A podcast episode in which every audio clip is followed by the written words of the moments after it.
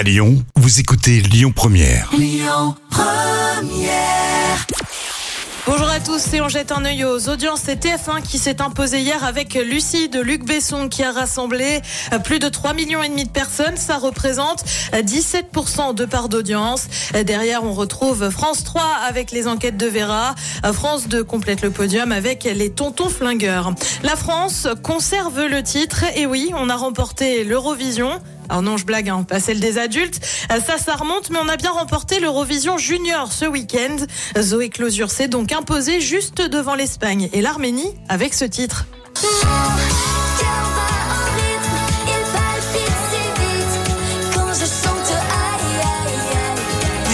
Qui a donc séduit le jury. Zoé Closure n'est pas une inconnue de la télé parce qu'elle avait participé à The Voice Kids et avait été jusqu'au demi-finale. La France avait remporté le concours l'année dernière grâce à Lissandro et son titre Oh Maman. Et puis bientôt une nouvelle télé-réalité annoncée sur W9.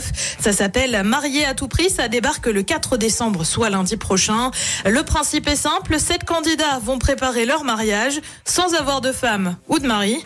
Ils auront 40 jours pour tenter de le trouver. Une télé-réalité qui viendra en remplacer une autre. Les 50 qui attirent en moyenne 450 000 fidèles chaque soir. Côté programme, ce soir sur TF1, on continue la magie de Noël avec trois frères Noël et un couffin.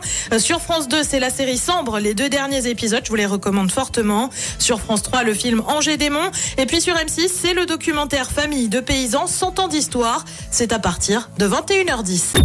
Écoutez votre radio Lyon Première en direct sur l'application Lyon Première, lyonpremière.fr et bien sûr à Lyon sur 90.2 FM et en DAB+. Lyon Première